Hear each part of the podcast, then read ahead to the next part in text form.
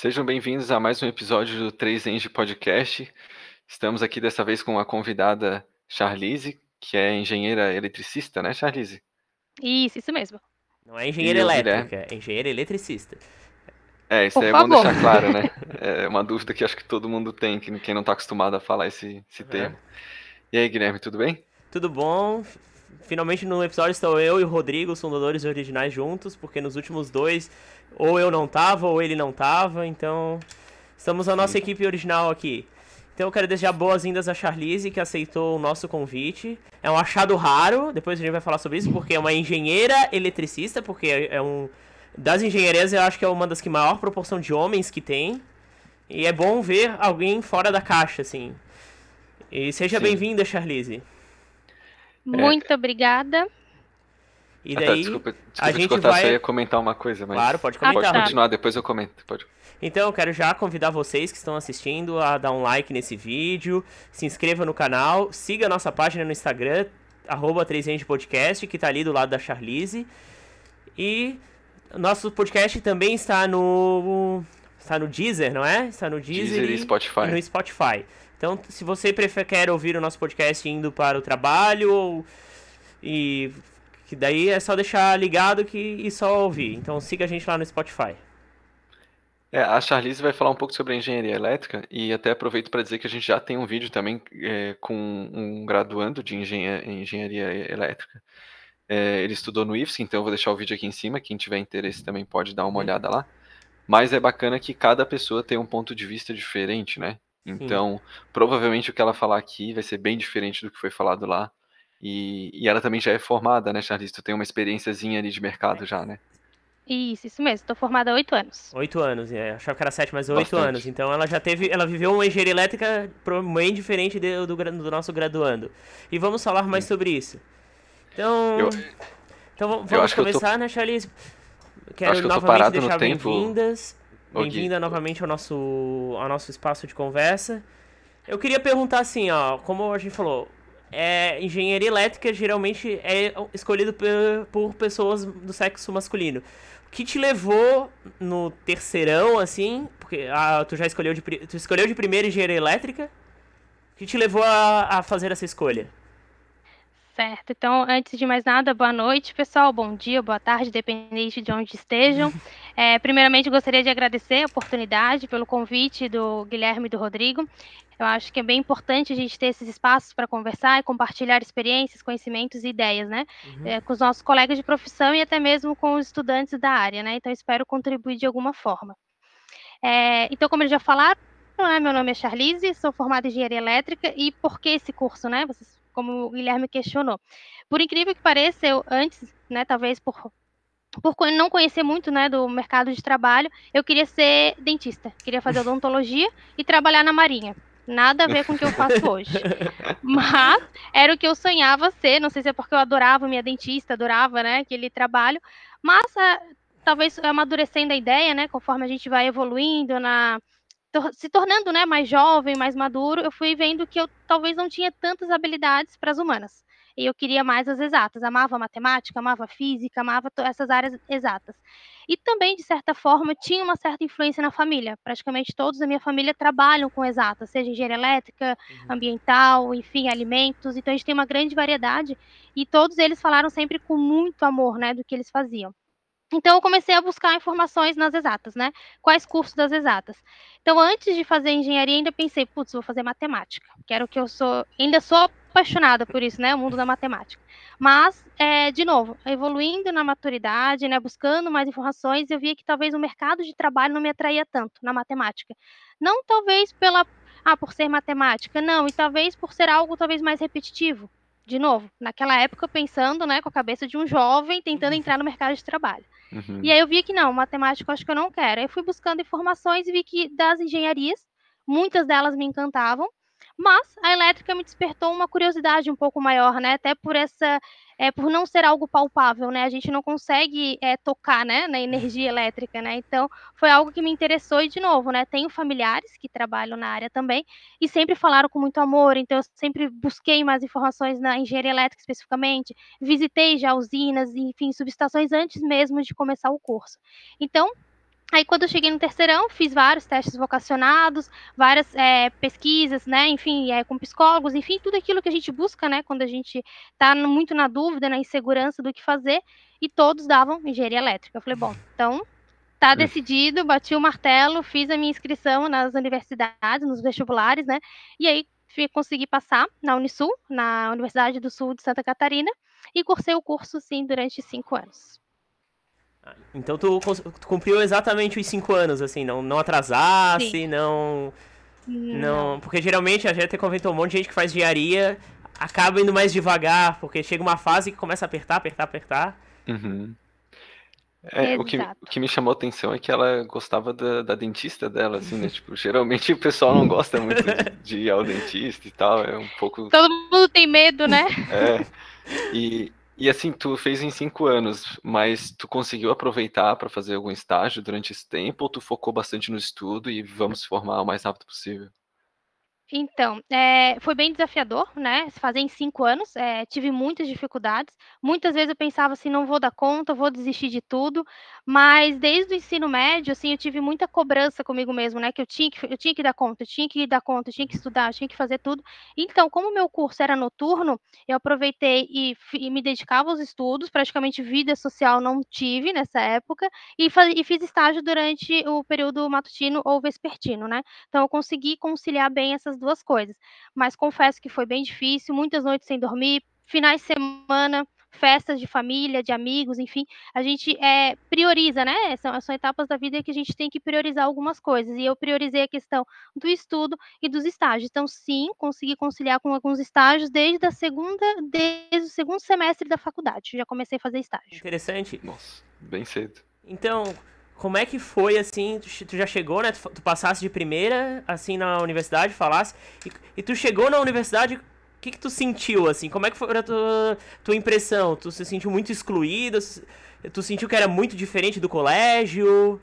Quais foram essas tuas primeiras impressões ao chegar numa universidade? Foi uma quebra de paradigma para mim, porque eu realmente entrei na faculdade com aquele espírito ainda de escola, né? Ah, que vai ter um professor ali dedicado para me ajudar, e aquilo, nada de, daquilo aconteceu, né? É, os professores estão lá com todo o seu conhecimento, totalmente dispostos a ajudar, mas num ritmo muito diferente, né? Numa cobrança diferente. Então, foi uma, um susto, né? Fui surpreendida, pensando assim, nossa, eu acho que eu, eu cheguei num momento da vida que eu não vou dar conta de tudo, uhum. que eu vou uhum. ter que, de novo, aprender a priorizar algumas coisas. Então, foi um susto pela, primeiro, né, pela questão do curso ser noturno, né? Como eu comentei, né? Eu fiz na Unisul, então meu curso era noturno, então já tinha uma quebra nesse sentido, uma, um, né, um jovem indo pro escolhendo que né? E noturno. Então tinha aquela coisa, meu Deus, sair de casa à noite, enfim. Então teve esse, essa quebra de paradigma também de, de estudar à noite, de saber se virar à noite, de ônibus, seja, né, sete horas para ir, às 11 horas da noite para voltar. Além disso, né, a questão do curso, como eu falei, assim, é totalmente diferente, né? É um ritmo diferente, uma cobrança diferente, e a gente se surpreende, né? Tem que aprender de que é uma outra etapa da vida, a gente tem que realmente repriorizar algumas coisas. E aí é onde eu fui repriorizando, né? Vi que ah, algumas matérias eu não conseguia é, fazer né, como eu gostaria, ou seja, me dedicar 110%, tinha que me dedicar 60% para que a outra conseguisse dedicar 40% e desse a média nas duas, né? E assim foi indo para dar conta de tudo. Então, foi bem surpreendente, além do que comentaste no início, Guilherme, a questão do de ser um curso predominantemente masculino. Né? Então, eu entrei na turma, tinham 60 pessoas. Das 60, somente quatro mulheres. Então, Nossa tu já senhora. chega e dá aquele impacto, né? Numa sala cheia de gente, né? Jovem, com 17 anos, e olho, meu Deus, o que, que eu tô fazendo aqui? Então, foi um outro susto, né? De que como que eu vou dar conta, como que eu vou me relacionar, porque a gente fica com esses medos, né? E, e assim, confesso, hoje são medos bobos, né? Acho que foi o lugar que eu mais aprendi, foi o lugar que eu mais fui valorizada, mais fui respeitada, foi na, na durante o curso. Durante o curso eu fui muito bem valorizada, não só pelas meninas, lógico, né? A gente criou um vínculo muito, muito grande, mas pelos meninos também. Isso é interessante, né? Tipo, porque geralmente eu vejo quando é um ambiente predominante de um gênero e tem uma pessoa de fora, geralmente essa pessoa sofre um pouquinho. Ah, que bom que tu fosse bem acolhida. Então isso Sim, já é. Bastante. Provavelmente Bastante. isso até contribuiu bem pra tua formação, que tu não se provavelmente não se sentiu tão deslocado assim. Em algum momento tu Exatamente, pensou em assim. desistir por esse fato? Tipo, chegou De- lá, tá, só tenho eu e mais três de mulher. Tu pensou assim, ah, sei lá, na primeira semana eu já vou desistir, vou fazer outro curso depois? Ou não chegou a pensar nisso? Não, Rodrigo, nesse, por esse motivo não. Eu Não. pensei em desistir pela dificuldade do curso, mas pela, pela condição, né, da diferença de, eh, do- dos gêneros, né, não, não, não pensei não. Até como eu comentei, a gente foi muito bem acolhida. Não sei também se talvez como o curso era noturno, tinham também pessoas mais velhas, tinha uma mescla de idades muito grande. Então acho que acaba dando uma, uma variedade, uma, uma variada, né, na questão de maturidade, de conhecimento, experiências, Uhum. enfim. Então por esse motivo eu não tive, não pensei em desistir, mas pelo nível do curso, nossa, várias vezes. Eu achava que nunca ia dar conta, nunca ia terminar aquele curso jamais, assim. E quando é que começou essa sensação de, de sentir que o curso realmente é difícil e pensar em desistir? Foi em que fase, mais ou menos? Ah, na quarta fase. Depois que terminou o cálculo 1, 2 e pensei, putz, aí onde eu recebi meu primeiro zero. Nunca tinha tirado zero na vida. Sério? Aí na Cara, quarta fase eu levei meu primeiro zero. Eu falei, meu Deus, isso não é pra mim, eu não sirvo pra isso, eu não dou conta. Passei meses estudando para essa matéria e não consegui. Foi na quarta fase que eu falei, não. Mas ao mesmo tempo, né, como tive, né, até agradeço a rede de apoio de amigos, familiares, falavam, não, tu não tem que desistir. De novo, né, com pessoas também mais experientes, falavam, aprende a repriorizar. Repriorizar as tuas, as tuas, as tuas atividades, as tuas, os teus objetivos. Talvez algumas matérias você tem que aprender a estudar, né? Como estudá-las, o que priorizar naqueles, naqueles conteúdos. Então, foi isso que não me fez desistir, mas pensei, pensei, né? A partir da quarta fase eu falei, isso não é para mim. e, E que essa tu tirou sensação- zero, mas passou no final. Uhum, É isso que Não, eu no final da, da, da matéria. Pô, foi uma Passei, recuperação peguei recuperação. Foi, peguei recuperação, e aí o professor, claro, ele também ajudou, fez alguns trabalhos extras, enfim. Sim. Foi bem suado, mas passei e consegui. Tu diria que essa disciplina que tu levou um baque no início, tu- por tu ter se dedicado mais a ela, tu- é, esse baque acabou sendo positivo pra ti? No fim? Com certeza, com certeza. Eu, é como eu comentei, né? Eu vi que a gente não consegue dar conta de tudo, como eu né, tô falando desde o começo, e que a gente tem que aprender com cada professor e cada matéria como entender, estudar e absorver aquele conteúdo. Eu vindo, como eu falei, né, do ritmo de escola, achando que, ah, né, praticamente tem, eh, os professores têm o mesmo estilo, varia pouca coisa, estuda aquelas horinhas por dia é suficiente, mas não. Ali eu vi que não, que aí eu, eu, né, vamos dizer assim, o negócio pegava mais embaixo, dizer, não, que tem matérias que são mais difíceis, não é algo visível, como eu falei, né, engenharia elétrica não é algo palpável, então tu começa a viajar, ver coisas no espaço que tu nem imagina, e aí tem que realmente reaprender, né, a se dedicar a cada tipo de matéria. Então, foi muito positivo ter esse zero. É, tive outras notas baixas, mas não mais zero, né, eu consegui é, amadurecer também, entender que uma nota baixa não é o fim do mundo, que a gente consegue recuperar. Então, foi bem positivo É, falando dessa coisa de nota baixa, eu me lembro, a primeira nota baixa que eu tirei na faculdade foi também na quarta fase, na disciplina de microbiologia. Nossa. Era a microbiologia, tipo, era uma prova escrita, só que era uma prova escrita abstrata, só que o problema não era essa prova. O problema era a, a prova prática, que era um. Era tipo um corredor da morte, quase, eu tô brincando, mas é. Tocava o sino, a primeira pessoa fazia uma, a que- a questão. Tocava o sino, ela ia pra segunda questão, a pessoa de trás ia pra primeira. E fazia uma fila, assim. Cada- São questões práticas no isso, laboratório. só que era questão tipo de um minuto. Era, tinha um minuto pra resolver a questão. Daí deu a primeira questão. Perguntava o que, que era inóculo. Eu não, não sabia. Daí pronto, já sabia que 9 no máximo. Daí foi passando, a nota caindo, caindo, caindo. Daí tinha que uma hora focar no microscópio, só que tu tava nervoso porque eu já tinha errado um monte de coisa. Daí eu tirei nota baixa, mas consegui recuperar também. Eu me dediquei um monte pra segunda prova, daí eu fui muito bem na segunda prova. Mas dá, dá um susto, assim, a gente acaba tendo uma lição, Dá. um choque na cara e a gente vê que não, Uhum. que a gente não vai conseguir fazer tudo, a gente não vai conseguir se dar bem em todas as matérias que tu tem que focar. Foi uma lição muito importante. E olha que a quarta fase de sanitária tem outras matérias que exige mais estudo, por exemplo, fenômeno de transporte. Só que eu tive que aprender a dividir pra não rodar em microbiologia. Exatamente.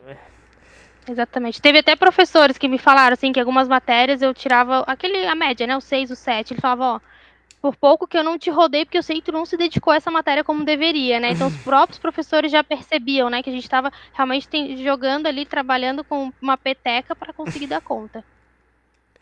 Eu ouço, eu ouço falar assim das pessoas que eu conheço que não é que elas falam isso, eh, mas eu sinto que a engenharia elétrica ela é bem forte nessa parte de cálculo, assim, ela é pesada mesmo, tem uns cálculos bem complexos. E tu falou que antes, quando tu escolheu a engenharia que tu ia cursar, um, um dos motivos foi que tu gostava bastante de matemática, né? Hoje, Isso.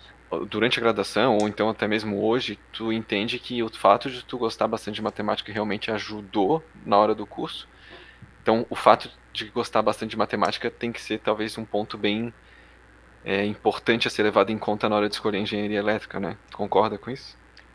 Com certeza, Rodrigo, com certeza. Eu, eu percebi isso muito pelos meus colegas, né? Que às vezes não tinham tanta facilidade e aí eles precisaram de muita monitoria, de muitas aulas extras, né? Aos finais de semana buscavam recursos fora, porque às vezes não lembravam como fazer uma, uma divisão, umas coisas parecem simples, né?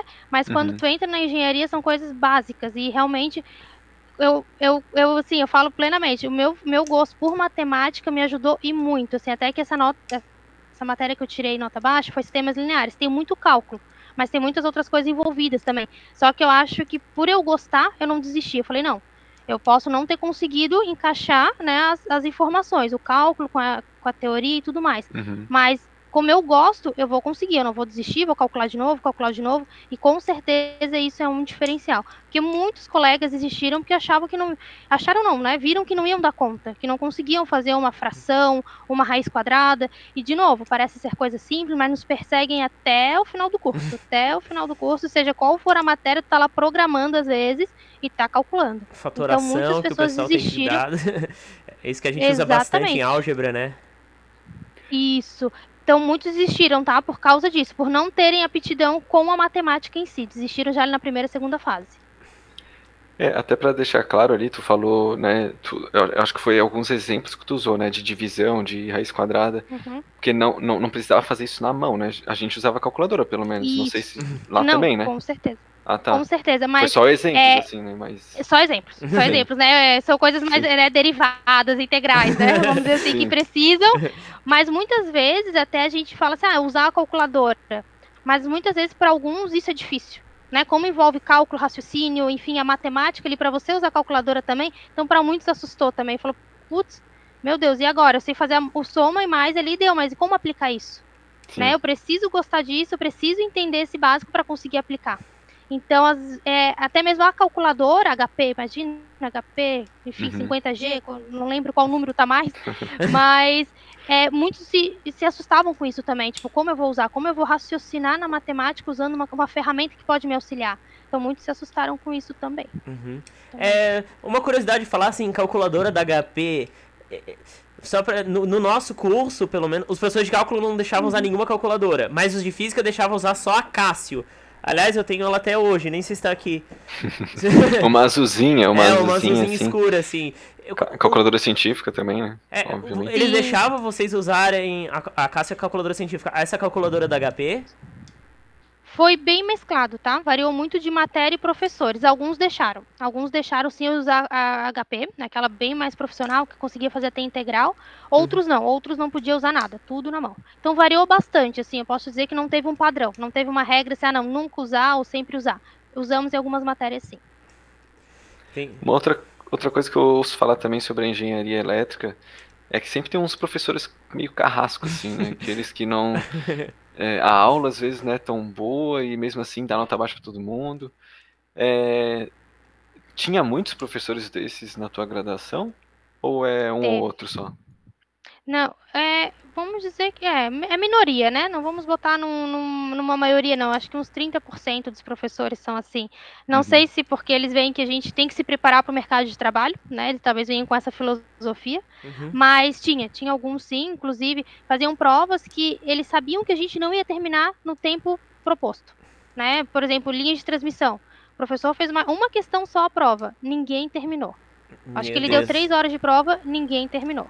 Ninguém. Então, assim, para que isso, né? Não, não, eu não conseguia entender qual era o objetivo. Se era realmente para provocar os alunos, dizer, ó, oh, eu sou muito bom, vocês não sabem fazer, ou se simplesmente eles dizer, ó, oh, vocês vão passar por situações sobre pressão, vocês têm que saber como lidar com isso.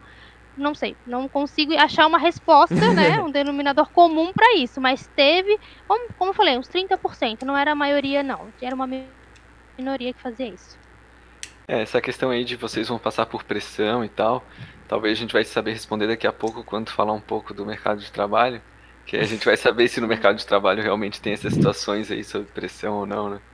Mas é, eu queria falar um pouco mais sobre a graduação ainda. Não sei se o Guilherme tem mais uma pergunta, porque eu queria não, falar sobre os vou... estágios que ela fez. Eu vou mesclar uma coisa da graduação que eu ia perguntar para ela, mas se quiser fazer uma pergunta, pode. pode... Não, não, pode, pode falar, porque eu queria entrar ali no assunto dos estágios. Ah, isso, isso. Estágio, é, não, vai né? ter a ver com as duas coisas.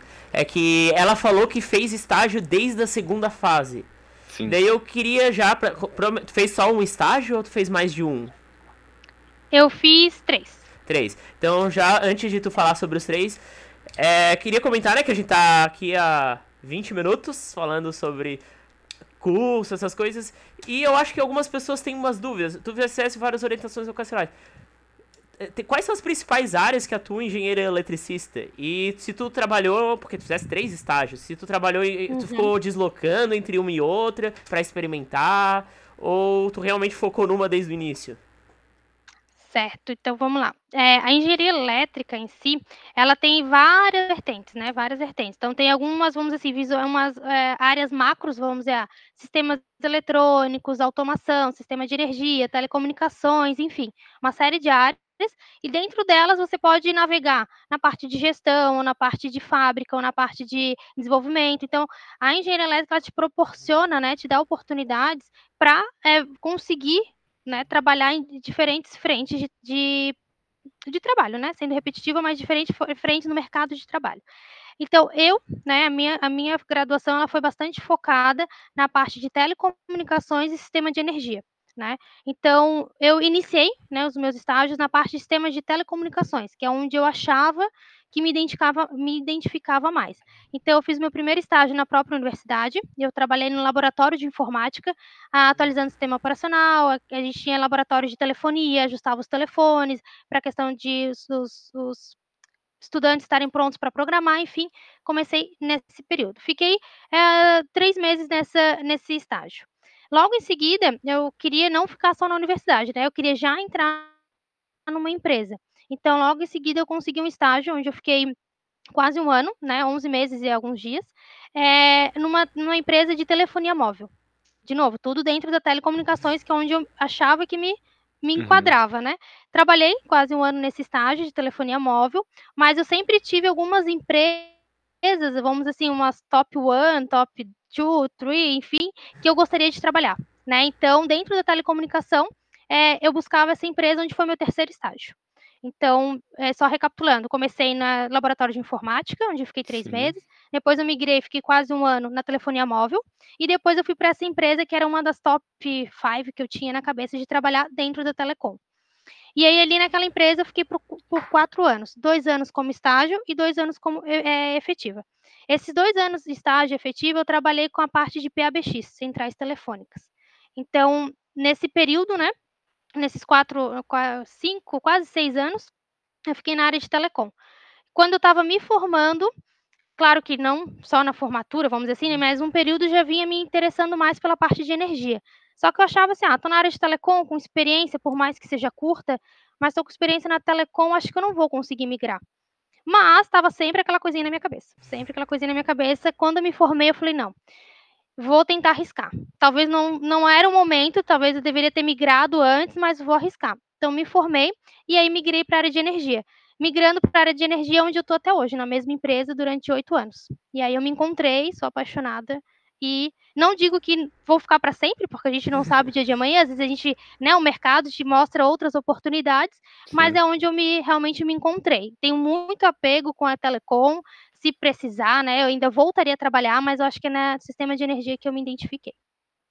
Falasse que conseguisse estágio, a gente tá repetindo isso, na segunda fase, Sim. tu sentisse uhum. dificuldade porque tu teve muito pouco conteúdo praticamente para, para entrar nesse estágio, assim, a, tu teve dificuldade para desenvolver as atividades, ou justamente foi o contrário, tu acabou aprendendo no estágio e depois ficou mais fácil em algumas disciplinas? É, eu fui aprender no estágio, Guilherme, exatamente isso. Assim, eu para conseguir, eu não tive muita dificuldade, porque eu sempre fui bem metida na, dentro da universidade, queria saber onde que eu podia me meter, onde que eu poderia aprender, o que, que eu poderia fazer. E aí consegui né, essa vaguinha com o professor, eu falei, não, é aqui que eu vou começar, tem que começar a me mexer. E então, para conseguir o estágio não foi tão difícil. Claro que precisei muito ir atrás, né? O estágio não está assim, né? A mostra, ah, vem aqui na universidade. Algumas vezes sim, outras, né? Você tem que procurar o seu caminho. Mas depois que eu entrei, gente, eu nunca, eu nunca tinha é, atualizado no sistema operacional na vida. Eu não sabia o que, que era isso, o que, que era um sistema operacional. E ali eu aprendi o que, que era o sistema operacional, aprendi qual que é a responsabilidade de um trabalho, né? Qual que é o impacto do meu trabalho? Por mais que era um estágio, eu estava impactando alguém. E era um uhum. grupo grande, né? Eram estudantes de engenharia, estudantes de outras áreas também, outros cursos utilizavam aquele laboratório. Então, foi ali que eu aprendi o impacto que, independente do trabalho que eu faça, o menor que seja, eu vou gerar algum impacto num grande grupo de pessoas. Então, aprendi muito com o estágio que me ajudou a continuar com a engenharia nessa questão de amadurecer, de não desistir, de saber que sim, somos capazes, a gente só precisa ter é, foco, disciplina, saber o que a gente quer. Então, o estágio que me ajudou. Tive muitas dificuldades, como eu falei. Nossa, dava um bug e dava tela preta no computador. E agora? O que, que é isso? Ia no outro, Google chamava o professor, não sei nem o que fazer, não sei nem o que, que é tela preta de um computador. Então, muitas dificuldades mesmo, mas foi ali que eu aprendi, foi ali que eu fui amadurecendo, entendendo como que funciona o mercado de trabalho. Onde a gente volta para aquela questão, desculpa, da pressão, né? A gente, às vezes, muitas vezes a gente se pressiona, né? Diga, meu Deus, eu preciso dar conta, eu preciso fazer, eu preciso aprender. Então a gente volta para a questão da pressão. Só para citar o nosso ouvinte, estamos falando do ano de 2009, que ela conseguiu esse estágio pelas contas aqui. Então, YouTube era vídeos de 7 minutos no máximo, então não tinha todo o auxílio que a, que a gente tem hoje. Na real, o YouTube nem, era, nem tinha direito, assim. Então, provavelmente, tipo, teve muito mais dificuldade de achar as soluções do que a gente provavelmente acharia hoje. Tivesse muito que se virar, né, nos 30. Nossa, nossa, para atualizar uma máquina, acho que eu levava uma semana. Imagina, hoje eu acho que o pessoal faz em, sei lá, em 30 minutos, né? Não desvalorizando o trabalho, mas é que é algo que está tão mais evoluído, as pessoas têm, tão, têm mais conhecimento de como fazer, que, nossa, eu demorava uma semana uma máquina, tadinho dos, dos meus colegas, né? Às vezes a gente só podia usar laboratório um mês depois, quando eu conseguia terminar de atualizar todos os computadores. Agora ainda tem do Dropbox, Google Drive, tudo para a empresa compartilhar, a empresa e quem faz isso tudo compartilhar as coisas entre si. Naquela época era não, não era disquete, mas nem sei se tinha pendrive em 2009. Era, Nossa, era CD, eu acho. CD, Era CD. Eu acho. Eu, o sistema operacional eu atualizava por CD. Agora, se existia já o pendrive, eu não lembro. É uma boa então... pergunta. Ô, Charlize, todos esses estágios foram remunerados? Sim, todos, todos a, é, remunerados. Sim, até esse da do laboratório, né, de informática foi remunerado. Era baixinho, né, era uma, vamos dizer, era uma ajuda de custo, mas para gente estudante toda ajuda é bem-vinda, né? Então já ajudava no ônibus, já ajudava no, na, no happy hour depois da aula, então todos eles foram remunerados. Os, tu sempre morou em Floripa, né? Porque o Unisul é, é na Palhoça, né? Que é uma cidade perto de Florianópolis. Isso. Então tu não teve esse problema com com transição, se mudar, conseguir se conciliar bem as coisas. Isso é sempre Sim, uma é, ajuda. Não tive esse... Isso, é, não tive esse problema. É sempre, né? Eu sempre morei em Floripa, sou daqui de Floripa, né? Uhum. Sempre morei aqui, então facilitou bastante também, né? Estar na sua zona de conforto, né? Onde você já conhece também ajuda bastante. Sim. É, e os outros estágios, como é que tu conseguiu eles? Porque tu falaste que é uma pessoa que vai sempre atrás na universidade, só que a, quando tu parte para uma empresa já é algo mais amplo, assim. Eu sei que muita gente às vezes fica perdida. Ai, como é que eu vou conseguir um estágio? E acaba sempre só esperando o anúncio aparecer. Como é que tu foi atrás desses. Porque tu fez mais dois estágios além da, do estágio que tu fez na Unisul. Isso, exatamente. Contato. Contato network eu sempre é, questionei muito, né? Como eu falava, tinha umas empresas que eu queria trabalhar, então eu tinha que saber como chegar lá. Então, na própria universidade, né, as pessoas mais velhas, os, né, os nossos veteranos, e aí, como é que, onde é que tu trabalha? E aí, tem vaga? Não tem? Sempre foi muito por contato. Né? Uhum. Então, no nesse segundo estágio foi por contato, um colega tra já trabalhava lá, uhum. e aí ele falou, ó, oh, tem uma vaga, aí eu falei, putz, mas será que eu vou ter condições? Não tem problema, gente, se inscreve, se candidata, eu, eu, eu, eu informo aqui, né, internamente, indico, ó, né? Essa pessoa é assim, assim, assado, até porque experiência eu não tinha, né? Só no uhum. laboratório de informática. Então era mais por contato. Então eu sempre digo assim, sugiro, né, as pessoas que estão estudando, independente de qual seja o curso, contato, network, eu acho que faz muita diferença. Muita diferença as pessoas saberem quem você é, né? Te conhecerem de outras formas, né? Por outras pessoas, outras visões. Então, isso que me ajudou muito. Então, eu sempre perguntava onde você trabalha, o que, que você faz, você gosta, não gosta, é, tem uma vaga, e sempre buscando, né? Lógico, naquela época eu também não lembro que tinha, não tinha LinkedIn.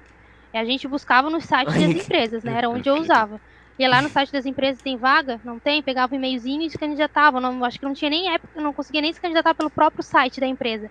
Então foi muito por contato. Esse segundo estágio foi um colega que fazia é, faculdade comigo, que já trabalhava lá onde eu consegui a oportunidade. E o terceiro estágio é a mesma coisa, um colega que estudava comigo também, que trabalhava lá, que me indicou e a gente foi conversando, amadurecendo a ideia e eu consegui também. Uhum. Tiveram entrevistas de emprego nesses processos seletivos aí? Chegou Sim, a ter entrevista? Sim, todos eles com entrevista, né? For, é, foram um pouco diferentes, né, as entrevistas. No primeiro estágio, no de informática, era, foi com o professor, então ele meio que já conhecia, viu o interesse então não teve uma entrevista, vamos dizer assim, uhum. no primeiro, mas o segundo e o terceiro sim. Teve entrevistas presenciais, né? Na época a gente não tinha essa tanta essa flexibilidade, né? Essa uhum. modernidade que a gente tem hoje. Então todas as entrevistas presenciais. É, no segundo estágio foi uma, uma entrevista presencial e a questão do é, psicológico que a gente faz, né? Entrevista com uma psicóloga e faz alguns testes, né? Não, é, não lembro o nome exatamente. E no segundo já não, eu tive. São, foram três etapas. A primeira com com o líder né, da equipe, o segundo com o gerente da área e depois com a psicóloga. Então teve uma etapa a mais no, no, terceiro estágio, mas todos com entrevistas presenciais, etapas a serem cumpridas, colegas ali disputando também a mesma vaga, aquele nervoso se vai dar ou não vai. Então foi, foi bem desafiador, assim, foi bem desafiador.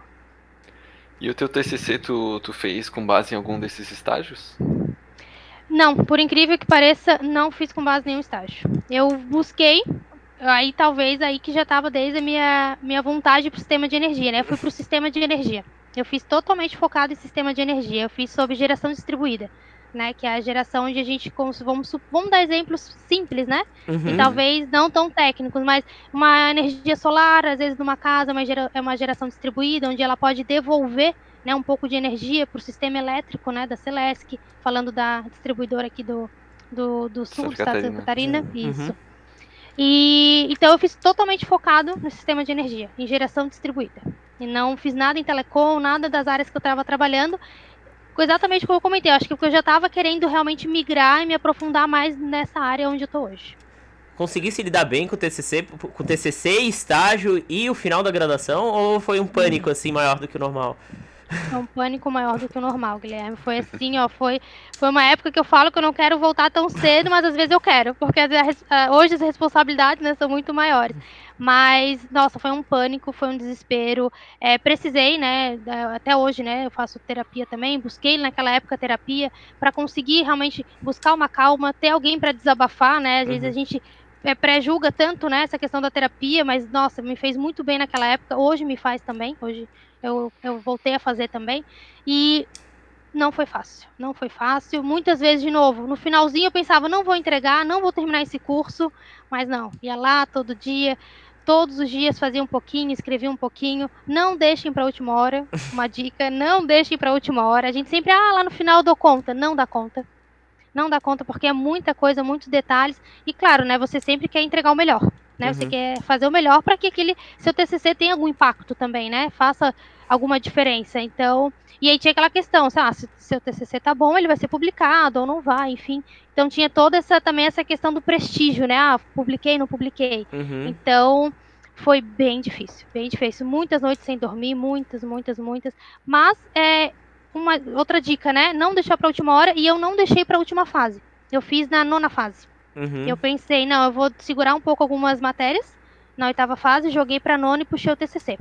Eu acho que eu, para mim, foi a melhor escolha. Não me arrependo de ter feito isso. Acho que me ajudou muito, né? Eu consegui administrar algumas coisas que eu pensava, não, vou focar no TCC e eu sei que algumas matérias depois eu consigo dar conta. Eu vou estar mais tranquila e não tão preocupada com o TCC. Então, de novo, é uma dica que talvez para alguns não funcione, mas para mim deu muito certo. É, e para os teus colegas, porque, por exemplo, falasse que das quatro mulheres só se formaram dois. E o, e o geral, quanto, mais ou menos hum, quantos por cento da sala, assim, bem chute, assim, ficou pelo caminho? Se Na formatura, a gente se formou em oito. Nossa, Nossa 60 alunos! Senhora. Mas eram os oito de iniciais ou tu pegou fases diferentes, assim? Os mesmos desde o início estávamos em cinco. Cinco desde o início, juntinhos, assim. A gente criou um grupo, assim, bem legal, assim. A gente estudava junto tal e a gente se ajudou muito. Então, foram cinco que se formaram juntos. Os outros três foram pelo meio do caminho. E o resto, aí se perdeu, desistiu, se formou depois. A gente já fica impressionado na sanitária que eh, desiste, tipo, metade, mas desistiu o quê? Sei, é, é, tipo, 5 de 60, é, desistiu, tipo, 80%, assim. Exatamente. É um índice bem alto, né? Bem, bem alto. Bem alto. Tá desanimando é... o nosso ouvinte que quer escolher. Não, não desanimem. É, é, de novo, eu, eu amei, não me arrependo de ter feito o curso. Só que é puxado. Você não, tem que saber o que quer. É, uma, é bom mostrar para as pessoas que acham que talvez consigam levar nas coxas, mas pelo menos para tu avisar que não vão conseguir. Exatamente. É, no, no final do, do podcast eu quero até perguntar para ela se ela acha que valeu a pena tudo isso, né? Mas depois ela responde para não, não dar esse spoiler agora. É... Siga a gente, né? Acompanhe. Vai ser um momento assim do vídeo, a gente não vai dizer o que é para vocês assistirem até o fim. Eu ia, eu ia perguntar do. Acho que até me fugi a pergunta agora. Ah tá, do, do estágio ali, além do estágio, tu fez mais alguma outra atividade? Tipo uma monitoria, um intercâmbio? Eu ministrava monitoria de cálculo, de novo, matemática, cálculo, na, na universidade. É, não fiz intercâmbio, né? Não, não, não consegui, né, durante a minha graduação fazer, mas fiz monitoria, dei monitoria de cálculo 1, 2 e 3. Nossa, e aí... nossa senhora. Três semestres seguidos? Claro. É, ela, ela gostava de matemática, ela já falou. Ela, Ai, tá na, gente, tá na eu sou apaixonada. O meu objetivo de vida é ainda dar aula de matemática. Tá nos meus planos. tá nos meus planos. Tu então... desce monitor. Pode continuar. Desculpa, não, é, Guilherme, desculpa. É, eu dei aula de cálculo, é, da aula não, né? Monitoria de cálculo 1, 2 e 3. E também é, tudo que eu podia fazer com os professores de cálculo, ajudava eles a corrigir prova. Eles, ah, eles às vezes faziam aula extra no final de semana, eu ia lá junto com eles, eu refazia a aula, porque assim, realmente é minha paixão. E eu, aí eu fiz a monitoria. Foi a única atividade extra que eu fiz durante a minha graduação. Uhum. Tu conseguiu conciliar a monitoria e o estágio? Consegui. Eu fazia estágio de quatro horas, né? Uhum. Depois, só no meu terceiro estágio que eu migrei para estágio de seis horas. Ah, Mas tá. os outros dois foram de quatro horas, aí eu conseguia fazia no período da manhã, o, a monitoria no período da tarde e estudava à noite. E vivia assim. Nossa, e que horas tu dormia, assim, assim? Ah, era bem pouco, é verdade. Dormia bem pouco, assim, bem pouco. Bem é, o bom é que o curso dela era noturno, né? Isso. Ali na UFSC, pelo menos, a nossa é integral. E, e, e pô, às vezes tu tem aula de manhã e a outra é no final da tarde, então tu fica o dia todo sem poder fazer nada por Sim. causa disso. Os horários eram bem bonitinhos, assim, tipo, tu... Bem certinhos. Era, bem certinho. tipo, cinco aulas por dia, ou seis, de Isso. segunda a sexta. Isso mesmo, tudo certinho. E tinha aulas sábados também. Não lembro a partir de qual fase, mas eu acho que a primeira e a segunda não teve, acho que foi a partir da terceira fase que a gente começou a ter aulas sábados também, e aí ficou até o final do curso. Mas bem bonitinho os horários, sem mudar nada, sempre fixo. Ah, isso é Bacana. é importante, porque, por exemplo, na engenharia sanitária, além de ser todo picotado, às vezes tem disciplinas 8 da manhã e acaba às 10, uhum. depois só disciplinas 3 da tarde, é, o problema é que cada fase tem um número diferente de aulas, assim. Sim, Sim não dá para se planejar, né? Uhum. Se e... tu quer fazer um estágio de um ano, tu não sabe se no próximo semestre tu vai ter aula no mesmo horário. Exato. Tem disciplinas optativas, a engenharia elétrica tem muitas, e tem, elas são tem. de noite ou são em outro período? Aí são online. Aí as optativas são hum. online. A gente não teve nenhuma optativa presencial. Aí elas eram online. A gente escolhia lá, né, conforme as, as, as fases, a gente ia escolhendo qual que a gente queria fazer. Online em 2011, 10?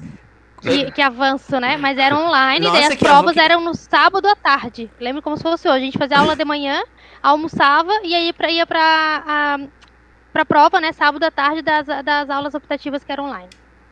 Nossa, mas travava muito, porque naquela época, imagina, a internet 10 mega no máximo. Ainda era boa 10 mega, se duvidar. Mas o online, assim, a gente tinha, vamos supor, não era aula online toda hora. A gente tinha, por exemplo, horários, alguns horários com o professor, se a gente gostaria de tirar alguma dúvida, ou se ele tinha alguma informação específica para passar, mas a maioria eram vídeos gravados, ou ah, então tá. matérias, textos que eles enviavam. Não era como hoje em dia, né? Por tudo uhum. que a gente passou nesses últimos anos, né, de ser 100% online, ou até mesmo o que a gente está fazendo aqui agora, né? Não tinha esse, esse propósito, né? Eram, eram fóruns específicos, de uma horinha, duas horinhas no máximo, assim, não mais do que isso. Entendi. Ah, era, então é como se fosse uma educação à distância, não é que nem tava isso. tendo na pandemia que é remoto. Remoto é tipo, é ao vivo, o professor e os alunos na sala. Não, ele só dava os vídeos e, e, e tipo, atividades. É. É boa, boa colocação. Era, era disciplina à distância. Acho que esse é o termo correto realmente, não online, como eu comentei. Uhum. Entendi. E, pode falar. Não, eu falei entendi. Coisa? Ah, tá. É, e aí depois, quando tu se formou, tu, tu logo foi contratado ou tu ficou um tempinho ali procurando alguma coisa? Como é que foi essa transição? Sim antes mesmo de me formar, eu já estava efetivada na, no, na, terceira, na terceira empresa que eu fiz estágio, né? Ah, sim. Uhum. Então eu fiquei. Que ainda dois... era de telecomunicação, né? Isso, perfeito. Aí eu fiquei dois anos como estágio e dois anos como é, efetivo. Então eu fui efetivada logo que terminou meu estágio, né? Porque eu não sei se continua assim hoje, mas acho que as empresas têm o um limite de dois anos, né? Uhum, e aí fiquei dois anos e aí consegui uma vaga de, de como funcionária mesmo contratada me formei e aí onde foi que eu me arrisquei. E aí eu falei, peguei e migrei para a área de energia e aí onde eu tô até hoje como contratada. Não tive esse gap assim, né? Não sei se por sorte, por competência ou por talvez a situação que eu estava no momento lá em 2013, né, 2014, que eu consegui, né, rapidamente migrar e não ficar com nenhum gap ali, talvez afastada do mercado de trabalho. Eu consegui realmente linkar todos os, uh, os estágios com os, os empregos, né, com as carteiras assinadas. Eu não entendi ainda o que que fez tu começar a gostar menos de telecom e começar a gostar mais de energias renováveis. Eu entendi que houve essa transição. Desde o teu uhum. TCC ali, tu já começou, né, a despertar. Mas tu, tu, tu, consegue dizer qual foi o motivo, assim, o que que, o que que houve? Sim, eu acho que são duas coisas. Primeiro, a questão da, das matérias, das disciplinas, né? Eu fui vendo, eu fui me encantando pelas disciplinas de transmissão, distribuição, geração que a gente tem na própria universidade. E, de novo, é, a minha família, né, tem bastante engenheiros eletricistas também. Então, eu já, como eu acho que até comentei no início, né? Eu já, já frequentava esse meio de, de né, esse trabalho, tudo. Uhum, ah, uma, uhum. o que, que é uma subestação? Já tinha visitado. O que, que era uma, uma geração, né? O que, que era uma usina hidrelétrica? Eu já tinha visitado. Então, isso me encantava muito. Mas, de novo, uma jovem eu queria ser diferente. Se eu tinha oportunidade de trabalhar na telecom, falei, tá, uhum. vou no que, o que é desconhecido, o que uhum. ninguém fazia na minha família. Tá, vou no que é desconhecido. Gostei muito, mas eu vi que meu coraçãozinho batia mais, eu ficava mais encantada quando eu visitava uma usina, quando eu visitava uma subestação e dizia, não, é que é aqui que eu quero entender, é aqui que eu quero ver o que que, que, que tá passando nesses equipamentos aí todos para chegar à luz onde chega nas nossas casas, né? Então, foi acho que essas duas coisas, assim, eu começar a conhecer as matérias, porque antes eu tinha só o que no, na prática tu olhava, nossa, esse montarão de coisa. E eu queria ser diferente, como eu falei, e a questão das disciplinas, né? Então acho que juntou as duas coisas, é onde eu me encontrei tu que tá no mercado, entre aspas, de trabalho, de estágio há. Desde, desde, desde a segunda fase, né? De uns 10 anos. Já perdi as contas. Não, mais de 10 anos, 12 anos, eu acho, pelo, pelo que tu comentasse. É, como é que tu avalia, basicamente, tu acha que o mercado foi se saturando? Agora tu acha que tá mais difícil de conseguir emprego? Ou tu acha que tá, em engenharia elétrica tá mais ou menos a mesma coisa do que há 10 anos? Eu acho que mudou muito. Teve vários picos, né? Uhum. Então, assim, quando a gente se formou, eu via que era algo muito. É, tinham poucos, poucos profissionais. Né? Uhum. Né? Era algo que tinha poucos profissionais, então a gente tinha que buscar o nosso espaço e, e tinha muita coisa para fazer. Depois deu uma estagnada, parece que virou algo comum, né? Virou uhum. um curso comum que né, bastante gente tinha interesse, bastante gente estava se formando, então acho que foi aumentando o número de é, profissionais nessa área. E hoje eu digo de novo que voltou ao que era lá atrás, essa falta de profissionais no mercado. Acho que muitos, é, talvez quando chegaram no mercado de trabalho, migraram para outras áreas, viram que talvez não era isso que eles queriam trabalhar, né? E também eu acho que a pandemia, infelizmente, né, trouxe muitas coisas ruins para a gente, infelizmente, que são imensuráveis, mas eu acho que as empresas em si aprenderam muito também. Elas aprenderam, por exemplo, a como medir né, a entrega, como medir a hora trabalhada, como medir é, efetividade, produtividade. Então, isso fez com que também né, desse bastante uma movimentada bem grande nas empresas. Então, muitas pessoas conseguiram se enxergar ou então se, eh, se movimentar de forma horizontal ou vertical, enfim, né? É, nas empresas ou então migrar para outras empresas. Então, de novo, 2000, lá onde a gente se formou em 2013, eu acho que era um boom da engenharia elétrica, né? Falando mais da elétrica, né? Não teria tanta propriedade para falar das outras. Depois, eu acho que deu uma estagnada. O pessoal ficou bem acomodado, ficou um pouco até saturado, dizendo, putz, não muda, é sempre a mesma coisa. As empresas são muito conservadoras, não querem tanto migrar para área de geração distribuída, para áreas menos poluentes, né? É, uhum. é, eólicas, solar. Então, tinha muito essa questão do conservadorismo que hoje já está diminuindo bastante. Empresas uhum. como Celesc, Eletrosul, de novo, que são aqui do estado de Santa Catarina, já estão com um pensamento muito mais avançado, onde juntou com a pandemia, que, de novo, tivemos as coisas negativas, mas as empresas também precisaram se readequar ao mercado. Então, acho que agora está dando um boom novamente nessa área da engenharia elétrica, e bem grande, bastante oportunidade surgindo. Uma curiosidade, tu quantas mulheres tem na empresa que tu trabalha, assim, na tua área? Tirando RH, essas coisas. Sim, na minha área hoje, nós somos é, em. Deixa eu só lembrar aqui rapidamente. Se eu não me engano, na, no setor que eu trabalho, que é a RD, que é do setor de desenvolvimento, somos, eu acho que umas 5 no máximo, de uma equipe de 33. Nossa. É, mas é melhor ainda que a porcentagem do, de quem entrou. Sim, verdade. é o dobro da porcentagem. Mas tu notou nas empresas, tu passou por várias empresas, né, vários estados, tu notou que tá aumentando o engajamento feminino, tá aumentando o número de mulheres nas empresas? Tá. Isso eu vejo não só pelo interesse das mulheres nessa área, e também pelo mercado de trabalho e pelas pessoas. Por exemplo, a empresa que eu trabalho hoje tem um hub que é focado em mulheres no mercado de trabalho. Então, uhum. ela fala tanto nas, nas mulheres dentro da empresa, dentro da empresa que eu trabalho, como nas mulheres fora do mercado, fora da empresa, né, no mercado de trabalho como um todo. Então eu vejo que sim, está aumentando o interesse das uhum. mulheres pela dessa desmistificação, desculpa, de que ser somente masculino, né? Então tá tendo essa essa esse, esse apoio, né, da sociedade como um todo e as empresas também estão trabalhando forte nisso de novo. A empresa que eu trabalho hoje valoriza isso muito, né? Muito. Então, o nosso hub não tem só mulheres. Porque não adianta só as mulheres participarem do hub, tem homens também, né? Uhum. Colegas para entender qual é o nosso universo, o, quais são as diferenças, que não tem diferenças, né? Não deveriam Sim. ter diferenças. Então a gente compartilha bastante informações e eles incentivam bastante. Então acho que as empresas também estão é, olhando para esse para esse nicho, né? Para esse nicho de mercado. Então não tem diferença porque das quatro mulheres que entrou formaram duas e dos dos 56, formaram três homens. Exato. Se tu pensar bem, fazendo essa Exato. conta. Uhum. Verdade, verdade, bem isso mesmo. É, dentro da tua empresa que tu, tra tu, trabalhou, tu, desde que tu iniciou, tu tá no mesmo setor ou tu resolveu passear, passear entre aspas, migrar por outros setores? Isso. Ah, tu ia perguntar isso? Uhum.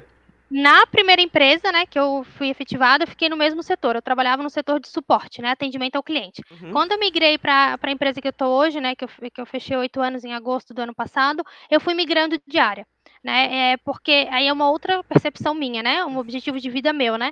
Eu tenho, eu tenho comigo que para mais ou menos a cada dois, três anos eu tenho que conquistar alguma coisa, uhum. seja mudar de área ou a, a adquirir uma nova responsabilidade. Então eu tenho isso comigo. E aí juntando a isso, é, por incrível que pareça, foi mudando de área, foi migrando de atividades. Né? Então, eu comecei com a parte de treinamentos. De treinamentos, eu fui, fui para serviços de campo. Então, além de treinamentos, eu fazia comissionamento, que são é, instalação do equipamento na, na instalação do cliente, né? Nas dependências do cliente. Uhum. Fazia também inspeção. Peraí, vai, vai, um pouco mais devagar, vai um pouco mais devagar aí. É, como é que é? Como é que era a atividade, a instalação no cliente, tipo, nas residências, assim? Então, vamos lá. É, não em, é, em residências, a gente trabalha com grandes clientes, né? Então, a gente trabalha com subestações elétricas. Uhum. Então, eu fazia instalação na subestação. Então, vamos supor, a Celesc tem uma subestação, eu vou lá na subestação da Celesc e instalo o equipamento, comissiono, que é configurar e testar. Uhum. Né? Configurava, né? Eu não estou mais nessa área, mas aí eu migrei para essa área de serviços em campo, uhum. certo? E aí depois eu migrei para a parte de coordenação de projetos e hoje estou na parte de gestão de projetos, que é muito semelhante, mas muda um pouquinho o estilo do projeto, né? A, a complexidade e também a custo, enfim, né? Schedule, que é o cronograma, enfim, muda um pouquinho. Então eu fui migrando. E não praticamente... é mais em campo, né? Não é mais em campo, daí agora é, é no escritório, exatamente. Uhum. Foi fácil a transição para o home office, assim? Ou tu não teve home office na tua empresa? É, estamos, inclusive, em home office, não todos, né? Porque a empresa que eu trabalho tem fábrica, né? Então o pessoal da fábrica está presencial. Alguns, algumas áreas administrativas que a gente chama, né? Que são essas que ficam em escritório, é, alguns estão presenciais, outros estão em home office. Eu estou no formato home office. Eu super me adaptei. Eu não, não vejo, é, não tenho dificuldades em traba trabalhar em home office. Sinto falta, né, de estar com as pessoas, mas a gente sempre tenta, né, fazer uma chamada de vídeo, ficar mais próximo deles. Mas uhum. se não vou, se não retornar, né, todo mundo 100%, eu não teria problema em continuar home office, não. Não consegui me adaptar com as ferramentas, né, com o estilo de trabalho. E aí tu passou então por coordenação de projetos. Foi, foi, foi bacana? Tu gostou da parte de coordenação de projetos? Sou apaixonada. Até fazendo o link com o que eu falei lá no início, que, ah, que eu vi que não tinha habilidades é, na área de humanas. Hoje, na gestão de projetos, eu preciso muito, né, dessa, dessa questão do contato, do, né, de conseguir entender, né, como eu trabalho com gestão de projetos, eu trabalho com times, né, diferentes times em cada projeto. Então, uhum. eu tenho que entender que, por exemplo, se eu tenho um profissional que está alocado 80% no meu projeto, nem sempre ele vai estar tá 80%. Uhum. Se ele está com um problema pessoal, se ele está com um problema, até mesmo no trabalho, ele pode entregar somente 60%. Então eu tenho que ter a, a questão da, do gerenciamento da pessoa, né? Entender que realmente nem sempre as pessoas estão 100%, nem Sim. sempre elas vão entregar o seu máximo, né? Então eu acho que lá atrás eu achava que eu não tinha essas habilidades. Hoje eu acho que eu tenho, mas tem que desenvolver, né? Cada vez mais eu tenho que desenvolver mas também a, a, amei casar essas duas coisas, né? Trabalhar com a engenharia e com a gestão de projetos, que é com pessoas também. Uhum. E esses projetos são ainda sobre aqueles equipamentos que vocês instalam nas subestações? É, é a mesma coisa, né? Exatamente. Antes, é, eu até brinco hoje na empresa, né? Que eu migrei faz pouco tempo para essa parte de gestão de projetos, né? É, antes trabalhar com coordenação, agora gestão, né? Mesmo, gerente de projeto. Eu migrei em agosto do ano passado. Eu até brinco assim que antes eu olhava para fora, eu olhava para o cliente, né? Eu ia até o cliente. Agora eu uhum. tenho que olhar para dentro. Eu olho como que o produto vai ser desenvolvido, vou ter que gerenciar esse, né, esse desenvolvimento para que ele chegue lá no cliente. Entendi. Bacana. É, e, e tu, tu, tu, chegou a fazer algum concurso aí durante a tua carreira, ou pensa em fazer concurso? Qual é a importância que tu, que tu vê assim, do engenheiro eletricista e, e os concursos? Sim, eu acho fundamental, eu acho muito importante, né? Eu acho que todos os concursos eles são bem, é, bem vistos e tem grandes oportunidades, mas confesso que no meu lado profissional e pessoal eu nunca tive interesse. Eu uhum. sempre gostei mais dessa possibilidade de eu ter diferentes experiências, diferentes oportunidades com diferentes pessoas, diferentes empresas. Mas é uma uhum. questão pessoal, né? Admiro uhum. muito quem faz. Eu acho que a dedicação, a importância, né, que a pessoa tem dentro de um concurso, a conquista, né, que ela tem, é muito grande, né? Eu acho que é muito é, eu fico bem admirada, né? E valorizo muito essas pessoas, mas não é do meu perfil. Uhum. Eu sou mais dinâmica, eu sou mais de. Ah, valorizo muito a empresa que eu tô, mas se eu ver que tem uma oportunidade que talvez vá me encantar mais, vai me deixar um pouco mais satisfeita, eu vou conseguir entregar melhor, eu vou em busca dessa, desse dinamismo. Como é que foi a transição entre os setores da empresa, assim, tu sentiu que tinha que começar de novo toda hora ou foi um acúmulo de ou foi um acúmulo foi natural assim essa transição? Até a coordenação de projeto era até era todos voltados para o cliente. Então era treinamento para o cliente, uhum. era serviço de campo para cliente e coordenação de projetos para cliente. Então eu não senti tanto esse impacto, né? Não senti tanto essa mudança diária. Mas agora que eu mudei em julho, agosto, como eu comentei, para a área de desenvolvimento, que é a área interna da empresa, eu falo, parece que eu tenho que aprender tudo de novo. Parece que eu voltei da estaca zero. Claro que o conceito né, de gestão de projetos permanece o mesmo né? Porém, a, o teu, o teu, a tua entrega é totalmente diferente. Então eu falo assim, parece que eu estou numa empresa nova. As uhum. regras são as mesmas, mas parece que o serviço é totalmente diferente, o foco é diferente, as prioridades são diferentes, o, a questão de custo, investimento, cronograma, também os times são diferentes. Uhum. Então, nessa etapa, parece que eu tenho que aprender do zero. Mas essa transição foi assim algo que tu foi atrás ou foi algo que foi oferecido a ti? Como é que como é eu é fui foi? atrás. Desculpa. Eu fui atrás. Eu é, na empresa que eu trabalho, né, ela tem bastante essa questão do profissional, né, do planejamento, do plano de carreira. Uhum. Então, toda vida eles, eles sempre te perguntam qual que é a tua, a tua meta a curto prazo e qual que é a tua meta a longo prazo. Então, eu sempre fui desenhando o que eu uhum. queria, né? E aí, essa oportunidade, agora essa última, foi que eu tracei no final de 2020. Eu falei, olha, a curto prazo, eu quero deixar de ser coordenadora de projetos e quero virar gerente de projetos. Uhum. E aí surgiu essa vaga e antes mesmo, né, de eles publicarem tudo mais, sabendo, né, desse meu, desse meu objetivo, desse meu interesse, me perguntaram, ó, tem interesse? Vai surgir a vaga. Claro que tu tem que passar processo seletivo, tudo igual, né? Uhum. É, isso é outro ponto bem importante da empresa. Ela não te, não te, te, te como é que eu vou dizer, não te dá privilégios. é, não te apadrinha, porque pode ter outras pessoas que têm interesse também e a pessoa nunca falou, nunca uhum. se identificou, mas ela tem interesse. Então isso ela não tem. Mas ela te informa, ó, Lembra aquele teu plano de carreira que você tinha interesse? Vai ter uma uhum. vaga. Se você quer, se candidata, busca, né? Estuda e você pode ser chamado ou não. Isso, isso é muito legal, porque não é toda empresa que tem isso, né? E, e então eu acho bem bacana, assim. Lá na minha empresa a gente tem. Todo ano se fala nisso, de plano de carreira, plano de carreira, que vai ser refeito, vai ser atualizado e tal, mas parece que não. Parece que acaba não andando, não sai do papel, sabe? Então é bem bacana. E tem uma outra coisa também que muita gente fala, é que a gente nunca deve pedir aumento, né? Pedir, pedir, pedir. A gente tem que trabalhar, entregar o máximo para pessoas nos reconhecerem, né? Digamos assim, quem trabalha mais do que precisa acaba depois sendo valorizado. Mas acho que não há vergonha nenhuma em tu pedir, tu declarar esse teu interesse, né? Acho que talvez tu pode falar um pouco sobre isso? Nossa, é, Rodrigo, eu sou totalmente contra esse tipo de pensamento. Eu acho que a gente hum. tem que saber, na verdade, é um passo atrás, né? Eu penso assim, eu tenho que conhecer qual que é, é o meu, meu potencial, né? O que, que é aquela vaga, o que, que aquele meu trabalho exige de mim. E eu saber identificar se eu estou entregando o mínimo ou eu estou entregando mais do que esperado. Então, acho que a partir do momento que eu percebo que eu estou entregando mais do que o esperado e não estou sendo reconhecida por isso, eu não tenho vergonha nenhuma de chegar e, falar, e conversar com o meu líder, com a minha empresa, com o meu RH e dizer, olha, eu, eu entrego X, né? Deveria entregar X, estou entregando X mais Y uhum. e eu não estou sendo reconhecida por isso. Quais são os motivos? O que, que eu preciso fazer? E eu já uhum. fiz isso diversas vezes nessa minha trajetória de oito anos na empresa. Eu já cheguei e perguntei, o que, que eu preciso fazer? Uhum. E algumas vezes eu realmente não consigo enxergar o que, que eu preciso melhorar. E a empresa pode te dar esse insight, pode dizer, não, olha, Charlize, tu precisa desenvolver um pouquinho mais o teu soft skills, por exemplo né? Tua habilidade de convivência, tua habilidade de relacionamento. Isso está faltando porque a área exige, enfim. Uhum. Ou então não, tu precisa desenvolver uma, um hard skill. Tu precisa é, fazer esse curso. Se fizer esse curso, tu vai atender o que a vaga espera e tudo uhum. mais. Então, assim, eu sou, de novo, sou totalmente contra esse pensamento. Eu acho que a gente tem que sempre demonstrar os nossos interesses e também pedir o feedback da empresa, né? Eu acho que sem feedback, sem essa troca, a gente não chega a lugar nenhum.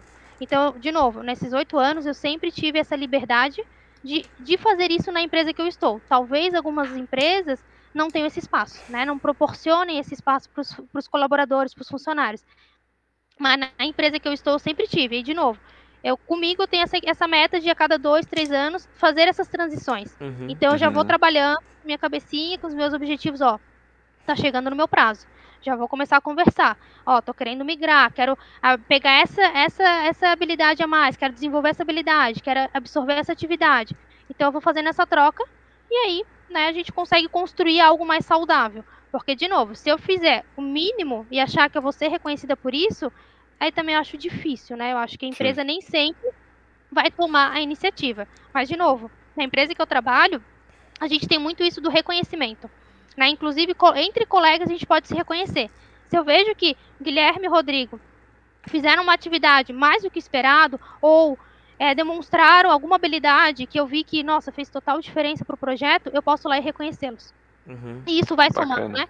Então, nem sempre é só o retorno financeiro. Isso também. Eu sempre digo, é faz-me rir no final do mês, que todo mundo né, busca isso, né? A sua consolidação profissional, né? Uhum. Mas tem essas questões de reconhecimento que eu acho que são sempre sempre agregam valor, sempre agregam valor ao teu dia a dia, ao teu trabalho, tu se sente mais é, motivado e, e, esses incentivos, né? Nem sempre a motivação é interna, né? Alguns filósofos dizem, né, que a motivação é intrínseca, né? Você que tem que buscar. Uhum. Mas acho que algumas vezes você consegue desenvolvê-las ou instigá-las externamente também com esses incentivos. Achei interessante, né, que Olha, eu só vejo pelas pessoas que eu converso. A, essa tua empresa, ela, ela incentiva a produtividade, não no sentido negativo da palavra, mas ela, ela incentiva os funcionários. E eu vejo até pelo teu humor, como tu consegue conversar melhor com as outras pessoas, tu fala muito bem do teu trabalho. Eu vejo que empresas que não valorizam o funcionário, acaba o que o próprio funcionário assim fique tenha preguiça de trabalhar e acabe produzindo menos. Eu achei muito interessante essa tua colocação. Exatamente. Porque eu vejo que tu fala bem do teu trabalho. Isso, isso é louvável, assim, porque um monte de gente é. reclama do trabalho.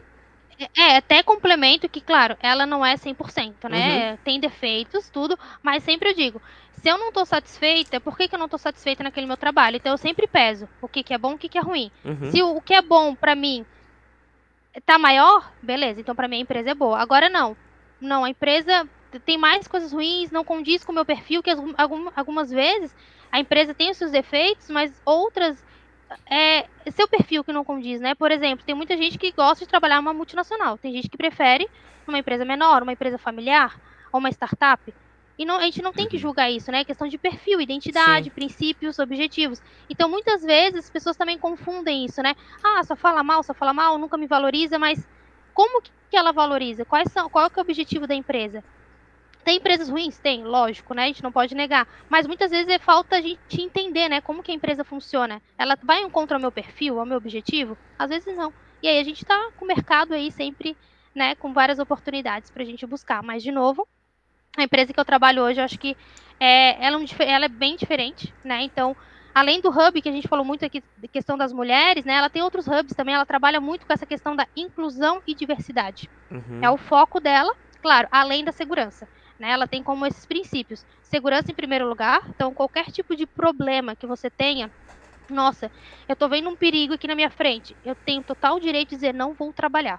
Posso estar na frente do cliente. Eu tenho total direito e autonomia de dizer não, não vamos continuar o trabalho porque tem esse risco e aquele risco. Então, segurança em primeiro lugar.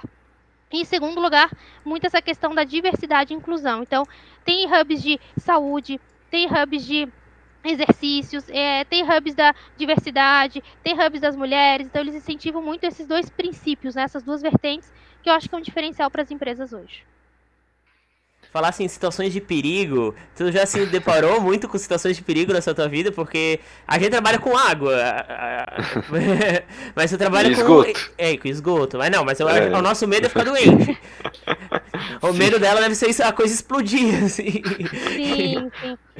Então, no, nas minhas atividades em campo, eu nunca me deparei nada de risco. Eu acho que é exatamente por isso, assim, por a empresa sempre dizer assim, ó, você tem todo um checklist antes de uhum. começar a atividade. Então a gente nunca trabalhou, por exemplo, num equipamento energizado. A gente sempre, né, desliga ele, desenergiza, põe ali a questão do da é, para terra, garante que realmente o equipamento está seguro para ser trabalhado. Então, é, felizmente, nunca me deparei nessa minha trajetória, né, desse, desse período que eu estou na empresa, de alguma situação de perigo em campo. Eu nunca precisei fazer um stop work, né? Nunca precisei dizer não, vamos parar. Uhum. Mas já passei por uma situação que eu estava numa usina nuclear na Argentina e eu estava num treinamento. E aí, claro, né, a usina nuclear tem suas atividades. E durante o treinamento já era sabido que eles iam ter uma, uma atividade lá. E aí, usinas nucleares têm todo um, né, uma situação um pouco mais delicada para ser trabalhada. Uhum. Mas já era sabido. Então a gente encerrou o treinamento naquele dia um pouco mais cedo, saímos todos com segurança, eles fizeram as atividades, retomamos somente no dia seguinte. Então tinha uma, né, um risco alto, mas tudo bem planejado, não tive nenhuma surpresa né, negativa, né? Sempre foi tudo bem sucedido. Mas colegas já passaram por algumas situações, volta e meia, infelizmente, né? Muitas imprudências, então a gente recebe informativos, né? Que a empresa que eu trabalho ela é multinacional, então a gente recebe informativos, às vezes, de situações até é, de óbito, né? Infelizmente, por falta de, de alguns cuidados, alguns pequenos cuidados, né? Dessa importância de fazer o checklist, de ter certeza realmente que eu estou seguro para fazer aquela atividade. Uhum. Então, de novo, felizmente eu nunca passei por isso, mas alguns colegas já passaram. Essa tua. Agora que tu tá mais assim na parte de, de gestão de projetos, né? É, de alguma maneira tu sente que tu tá talvez perdendo o, o contato com a parte técnica da elétrica, por exemplo? Eu acho sim. que tu entendeu assim, né? Entendi. E estou. Estou, sim, bastante. Assim, cada vez mais parece que eu estou me distanciando. talvez a minha bagagem, por ter trabalhado é, em campo, né, eu ainda consiga contribuir né, com essa parte técnica nos meus projetos. Mas uhum. cada vez mais eu sinto que eu estou me distanciando. Hoje eu tenho bem mais dificuldade, até brinco de fazer um cálculo, né? Se preciso calcular lá a derivada para ver quando que o equipamento vai disparar, eu confesso que eu estou um pouco mais enferrujada para isso. Sim, Sim, eu fui. Parece que a gente vai perdendo um pouco aquela habilidade, aquela facilidade, né? Agilidade de resolver. Mas aí foi por escolha, né? Por opção realmente que eu quis me direcionar para essa área de gestão. Mas isso está te preocupando de alguma maneira? Ou é normal de toda a carreira a gente ir evoluindo e deixando de fazer essas tarefas mais. Olha. É, sei lá, é, não é que é simples, mas o que tu faz, sim. gerir pessoas, gerir projetos é bem mais complexos, né? Sim. Exige eu acho bastante. que depende muito. Por exemplo, todo projeto que eu trabalho, eu tenho um coordenador técnico, eu tenho um product owner, né, que é o uhum. dono do produto. Então ele é diferente, ele precisa estar focado na parte técnica. Então, assim, se fosse uma opção minha continuar, né, nessa parte técnica, é, não perder esse este vínculo, vamos dizer assim, né, eu poderia buscar outra vertente dessa profissão, né? Mas aí foi uma escolha minha, né? Então acho que assim, escolha minha estar um pouco mais distante dessa parte técnica. Mas se eu não quisesse, eu não precisaria seguir. Então acho que não é uma regra não é uma, ah, vou evoluindo, preciso evoluir para a carreira de gestão. Não. Uhum. É, né? Coordenadores técnicos, product owner, eles são também bem reconhecidos, conseguem evoluir bastante na carreira e crescendo cada vez mais. Tu falou ali de product owner agora e, e, e eu lembrei que tu falou que estava na parte de desenvolvimento ali, né? Isso significa que tu está mais na parte de programação, assim? Estás trabalhando é... com programadores, alguma coisa assim? Exatamente. Trabalho com desenvolvedores de firmware, de software, trabalho com é, é, profissionais de hardware, FPGA, enfim. Sim, estou mais próxima desse, desse público agora, né? Uhum, de desenvolvedores sim. realmente. Uhum. E para isso tu teve que desenvolver é, essa parte, tu teve que fazer cursos, alguma coisa, alguma especialização, ou só a bagagem da engenharia elétrica junto com aqueles anos que tu teve dentro da empresa já foram suficientes para tu atingir vou... esse por incrível que pareça, a parte de telecom que me ajudou nisso. Lá do, dos estágios, né? Lá dos estágios. Lá nos estágios, eu trabalhava com programação. Na parte de suporte de PABX, por exemplo, centrais telefônicas, era a linguagem C. Uhum. Né? Então, é uma das linguagens que os nossos desenvolvedores hoje utilizam, que são os, que eu, eu são os projetos que eu gerencio. Uhum. Então, de certa forma, aquela parte que eu deixei um pouquinho de lado, contribuiu hoje para na, na, atividade que eu exerço hoje. Então, por exemplo, até recente, acho que foi ontem, antes de ontem, a gente estava numa reunião com umas outras empresas, enfim, aí eles estavam falando, ah, vou lá, dou um grep e acho a resposta, né, que é um comando, né? Uhum. Aí eu falei, opa, acho que isso eu lembro o que que é, é tá filtrando a informação. Então, assim, de novo, por incrível que pareça, aqueles estágios na Telecom me ajudaram, linguagem C, algumas outras linguagens também de programação. Mas confesso que é, na gestão de projetos que eu tô como gestora de projetos, que eu cuido mais do cronograma, custo, alocação de pessoas e tudo mais, não preciso me envolver tanto com isso. Mas, de novo, se a gente está numa conversa, é interessante, né? Às vezes você conhecer um pouquinho daquele universo daquela pessoa que está trabalhando com você, né? Sim. Ah, desenvolver o firmware, o que é um firmware? Ah, desenvolver o software, o que é um software? Eu priorizo muito isso, né? A questão da gestão das pessoas, né? De conhecer e entender com quem que eu estou trabalhando. Eu acho que isso dá valor também para o time, né? Que a gente está trabalhando. É, a gente até falou num episódio aí atrás que uhum. a engenharia ela te forma para vários tipos de cargos, né? É, não só atuar como engenheiro, mas te dá esse feeling de resolver problemas, de ver situações e não não é ver a situação sem, sem, sem raciocinar no que, uhum. que aquilo significa, o que, que aquilo pode acontecer, né? E, e, e, eu, e, eu, me identifico contigo porque eu também, quando eu entrei na minha empresa, eu entrei na parte de suporte, a minha empresa é de, é de software de engenharia, né? Uhum. uhum. Parecido com o AutoCAD, né? Só que é mais Sim. focado em cálculos, dimensionamento. É, e eu entrei na parte de suporte e depois eu mudei para o setor de produto. Então eu sou um uhum. Product Owner, né? Então eu tô no outro lado ali do que tu, tu faz, né? Tu, faz, tu tá Sim. na parte de desenvolvimento e eu tô na parte de produto. Sim. E eu também penso como tu, assim, a cada dois, três anos. Só que eu trabalho com três, quatro anos. É, é um pouco uhum. mais o meu, meu agrado. De mudar, ter desafios novos, enfim. Então, sim. achei bem bacana essa tua trajetória. Ah, sim. Acho que tudo que a gente faz, acho que agrega, né? Então, por isso que eu sempre, voltando para dicas, né? É, uhum independente do que você está fazendo hoje, vai te ajudar de alguma forma lá na frente. Então, ah, você está fazendo estágio numa hora, numa empresa que talvez não está tão contente. Mude. mas não esqueça que ela vai fazer diferença para você algum dia. Você vai lembrar daquela, daquela etapa, daquele trabalho, né? Talvez você volte para ela algum tempo depois lá na frente, veja que, poxa, acho que era aquilo que eu gostava e não dei valor naquela época. E não tem uhum. problema. Né? A gente está aqui para aprender, para errar. Claro que tem momentos da vida que a gente fica um pouco mais acomodado, né? Dependendo do que você está buscando, não. Acho que agora eu quero me segurar um pouco mais. Foi até o que aconteceu comigo, né? Na época que eu trabalhava com serviços em campo, eu, eu viajava muito, né? Viajava muito, ficava quase três semanas fora, uma semana em casa, ou um final uhum. de semana em casa. E aí eu fiquei nesse, nesse mundo, né, durante quatro anos. E aí eu falei, não, acho que agora eu não quero mais isso. Né, eu quero dar uma segurada, porque eu tenho outros objetivos de vida, eu quero buscar outras coisas. Então, isso tudo só agrega, né? Tudo agrega e a gente acha que não pode desperdiçar nenhuma oportunidade. Acho que tudo é válido. Já, tu tá aí no mercado de trabalho há tanto tempo, né, na parte de, de engenharia elétrica. É, de alguma forma, essas crises hídricas que acontecem de vez em quando, né, esse aumento na tarifa da, da energia, de alguma forma isso afeta o teu trabalho ou não tem nada a ver, são áreas totalmente diferentes? Uh, vamos dizer que afeta de forma indireta tá? Uhum. Porque nós fornecemos equipamentos, né? A nossa unidade da empresa que eu trabalho hoje, para subestações, para usinas hidrelétricas também.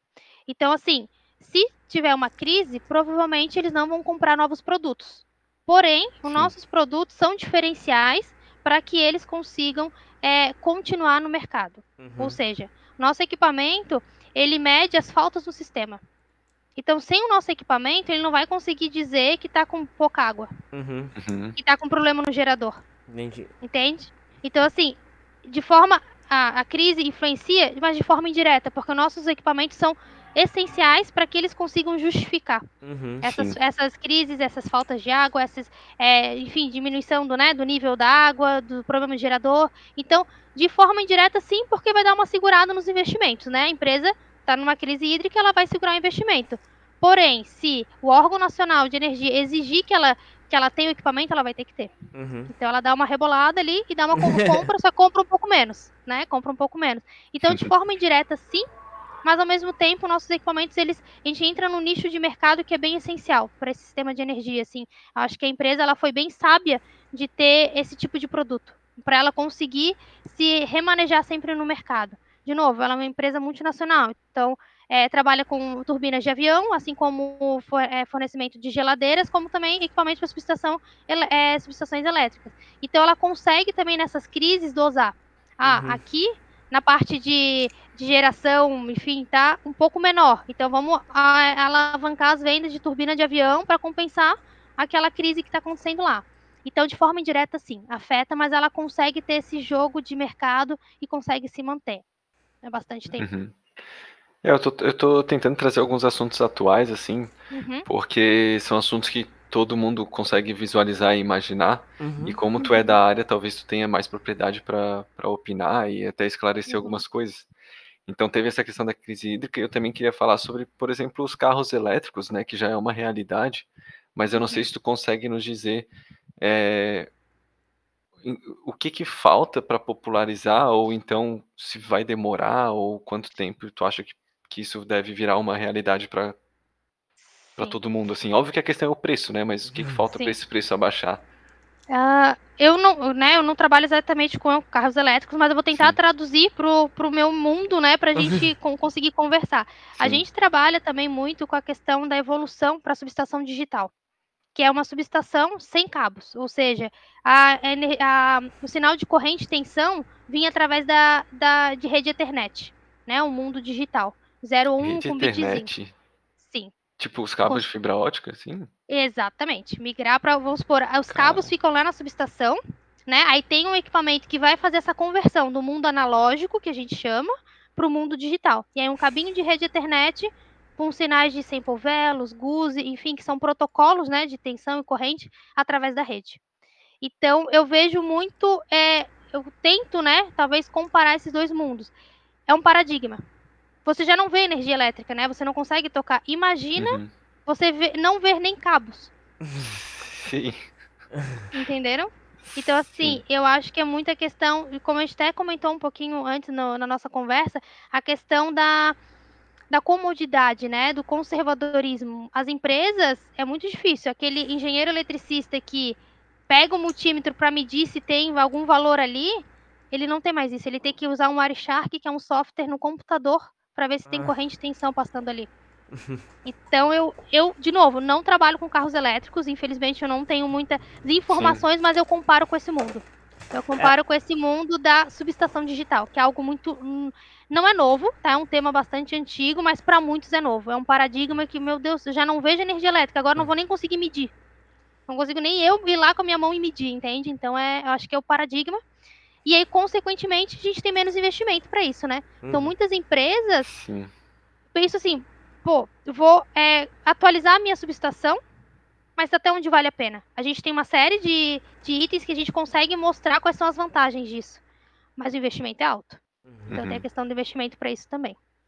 Charlie, só um comentário, falou em multímetro. Ah, não dá pra Olha, ver. Dá um um pouquinho, dá um tua pouquinho. É, tem aqui, ó. Aqui tem um multímetro. Eu uso bastante, tá? Tu Por usa isso- pra quê? Pra que isso aí? Tá, pra quê? Testar pilha. Aí, ó, é alguma coisa. Ah, o meu teste de pilha é botar no controle da televisão. Se não estiver é- funcionando. Não, é que porque- assim, ó, por exemplo, mouse, eu uso mouse. Eu uso mouse com sem cabo. Falando Aham. nisso, ó, mouse sem cabo. O que que acontece? Às vezes ele falha, daí eu tenho que ver se é o problema com o mouse ou com a pilha. Daí se eu vejo que a bateria, a corrente elétrica tá abaixo de 1.3, eu já sei que o problema é a pilha. Mas se tu botar uma nova, tu já não vai descobrir isso? Por que, que eu vou trocar uma nova? Rodrigo. Se eu não tiver uma Não, nova, não, é, se não tiver. Daí eu tenho que- mas, mas quanto é que custou o voltímetro? acho que foi uns 20 pila. Pô, Não. é, Eu Tem que confesso que eu sou uma péssima de eletricista em casa. Eu não faço nada, não meço nada, não troco nada, não, não Eu- troco nenhuma lâmpada. Não, em casa eu não sou eletricista. Na realidade, eu comprei o multímetro não foi pra testar pilha, é porque a gente tava vendo se tava tendo sobrecarga no meu computador. Daí a gente quis testar a Hum. tomada. Daí a eu testava a tomada de vez em quando pra ver se tava com. se tava tendo sobrecarga. Era justamente isso. Tava a tensão exata, assim. No início do home office eu precisava de um desses, mas eu não tinha em casa. Porque o meu computador ficava desligando, eu queria saber se era da tomada, mas. É isso, tu Deveria foi exatamente mais ou menos isso. Guilherme, ó. O meu é- não ligava. O teu. Sim. É, de- deveria ter. Já estamos aqui no super cotidiano. Sim, confesso que eu não tenho em casa, tá? Não tem. Como eu falei, não sou uma boa engenheira eletricista em casa, não. Não tenho. Não, mas Meu, é. quando acaba é- a luz na tua casa, tua mãe não te chama, não? Então, Não, ela já Ela não sabe, falou não. pergunta, ô Charlize, troca, resolve. Não. Já sabem. De- Eu separo. Profissional, profissional em casa, em casa. Não me perguntem nada, não me peçam pra trocar nada, que não, não quero. ma- mas quem atualiza os Windows aí é tu, né? não, confesso computadores. que não. Vergonha, né? Mas não, não Tá sou eu. E olha que eu Windows- aprendi bem. tá com Windows aprendi XP bem. ainda. É. Mas confesso que eu também não faço mais isso, não. Eu falo, gente, não, só no trabalho. Tento separar um pouquinho aí, que senão. Sim. Não que seja um problema. Tem gente que gosta de trazer isso pra casa também, né? Eu não, eu separo em casa. Não, não atualizo Windows, não troco lâmpada, não faço nada. Ai. Bom, tem, tem mais alguma coisa na tua trajetória que tu lembra, assim, que tu queira falar, ou que a gente talvez tenha esquecido de tocar no assunto? Senão a gente parte pro, pro recado final já, os conselhos finais. Não, acho que não teve nada assim que eu que a gente talvez deixou passar. Não sei se todas as perguntas foram respondidas, se alguma ficou não Foram. bem clara, Não, foi bem claro, assim. Sim. É, na verdade, quem pode nos dizer isso é quem tá assistindo também, né? Comente aqui se tiver alguma as dúvidas pergunta. no comentário. Por Exato. favor. A gente Por vai, no Instagram, a gente vai citar a Charlize. Ah, lembrei. Eu lembrei da, da, da minha pergunta, que ficou Opa. pro final do podcast. Valeu a pena todo aquele esforço lá durante a graduação, chegado até o final, ter pegado o diploma, trabalhar como engenheiro el- eletricista. Tu acha que valeu a pena? Tu se sente satisfeita? Questão de remuneração também vale a pena? Vale muito a pena. Eu sou muito feliz no que eu faço hoje. Sei que eu tô, por mais que pareça bastante tempo, mas eu acho que eu tô só no comecinho. Acho que eu tenho muito ainda a conquistar. Tenho uma trajetória ainda longa, né? Que eu ainda é, almejo, né? Pro meu, pra minha vida. Mas até hoje sou muito grata a tudo que aconteceu e sou muito satisfeita. Eu acho que todo esforço valeu a pena. Uhum. Se perguntasse, eu faria de novo, faria tudo de novo. Faria com certeza, sem sombra de dúvidas alguma. E recomendo quem tem interesse ou dúvida se vai dar conta, a gente dá conta sim, a gente é capaz. E é assim, é gratificante, assim, muito gratificante a gente ver as entregas que a gente faz, é, começar a entender, como eu falei, né, durante a nossa conversa também, o que não é palpável, como que a energia chega nas casas, a gente começa a ficar tudo mais claro, né, às vezes na Uhum. faculdade a gente vê muita teoria, e na prática, assim, é sensacional, é prazeroso e valeu muito a pena, muito a pena mesmo. Poxa, que legal, porque quando a gente vê a- as pessoas falando de engenharia elétrica, é, é- é sofrido, a graduação é sofrida, e a gente fica até com dó, assim, mas é, que bom que valeu a pena e que tu tá satisfeita, né? Isso, é, Sim. isso É justifica tudo. É, um ponto só que eu falo é a gente não deixar de brigar pelos nossos é a questão dos salários mínimos, né, o a base do engenheiro, que muitas vezes as empresas, né, te contratam com outra função para não te pagar o salário de engenheiro, então isso ainda Uhum. existe, mas a gente não vai desistir, né. A gente sempre tem que buscar e e de novo, né, se você aceitou aquela oportunidade, então você está dando ok para aquilo. Então, Sim. algumas vezes talvez se questionar antes de aceitar a oportunidade. "Tá, mas eu vou exercer o papel de engenheiro? Por que que eu não sou então engenheiro eletricista? Por que que eu não vou ganhar o piso?", né, que Uhum. realmente, de novo, muitas empresas ainda preferem, né, dizer: "Não, vou contratar como analista, vou contratar como algum qualquer outro cargo", para não valorizar o engenheiro como ele deve ser valorizado, de uma forma geral, não só eletricista, né, a engenharia como um todo tem os seus pisos, né, e muitas vezes não são respeitados. Então, não desistir antes, né, talvez se se eu realmente quero aceitar aquela vaga, me sujeito, né, a fazer Uhum. o papel de engenheiro, mas não receber como como tal, né, será que vale a pena eu aceitar? Tá tá de acordo com meus princípios? Talvez questionar, né, antes de aceitar. Então, Certo. Charlize, para finalizar aqui, já desse vários, mas eu queria que tu desse um conselho final para aquele que aquele aluno do ensino médio que tá querendo fazer engenharia elétrica, aquele aluno de engenharia elétrica que tá suando e aquela pessoa que tá perto de se formar, um conselho geral assim, o que que tu tem a dizer para essas pessoas?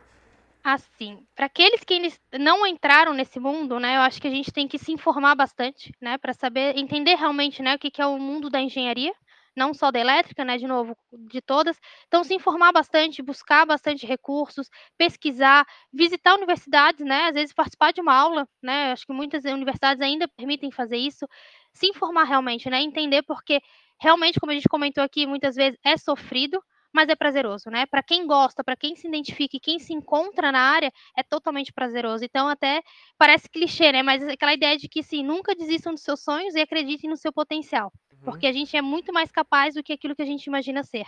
Então, a informação acho que é tudo, informação, conhecimento, troca, network, eu acho que é a chave do negócio, mesmo quando nós somos adolescentes, jovens aprendizes, a gente tem essa capacidade de fazer network, de conhecer, de se instigar, de se questionar cada vez mais, para também criar nossa bagagem, né, criar nossa bagagem e saber o que a gente quer, isso é o mais importante. Mas ao mesmo tempo, não ter vergonha de errar, né, eu posso escolher um curso, achar que é tudo aquilo e não me identificar e ter coragem de mudar também. Então acho que isso é é o principal, assim, ter coragem, acreditar nos seus sonhos e fazer aquilo que te faz feliz, te satisfaz.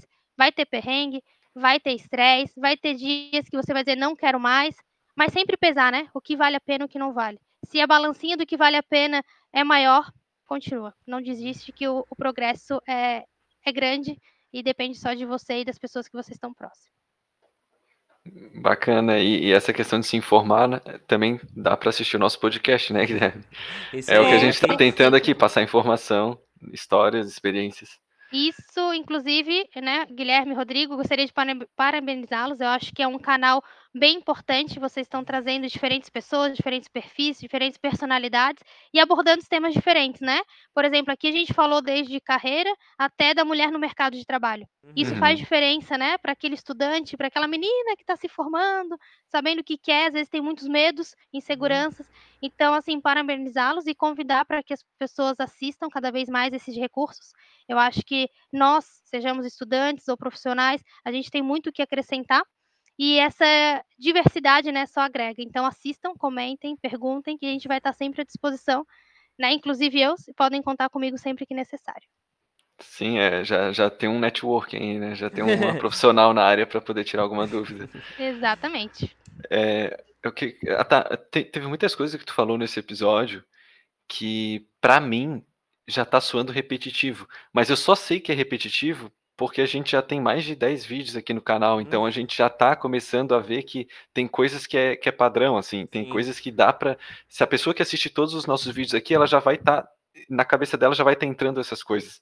Uhum. Então ela, ela vai estar muito mais preparada do que ela estaria se não, não, não assistisse, né? Sim, nosso objetivo desses podcasts é justamente fazer com que as, as pessoas, não é que não cometam erros, mas vejam que outras pessoas cometeram os erros e aprendam com eles. Então a gente tá Sim. mostrando realidade, várias pessoas diferentes. É a segunda pessoa que faz que fez Engenharia elétrica.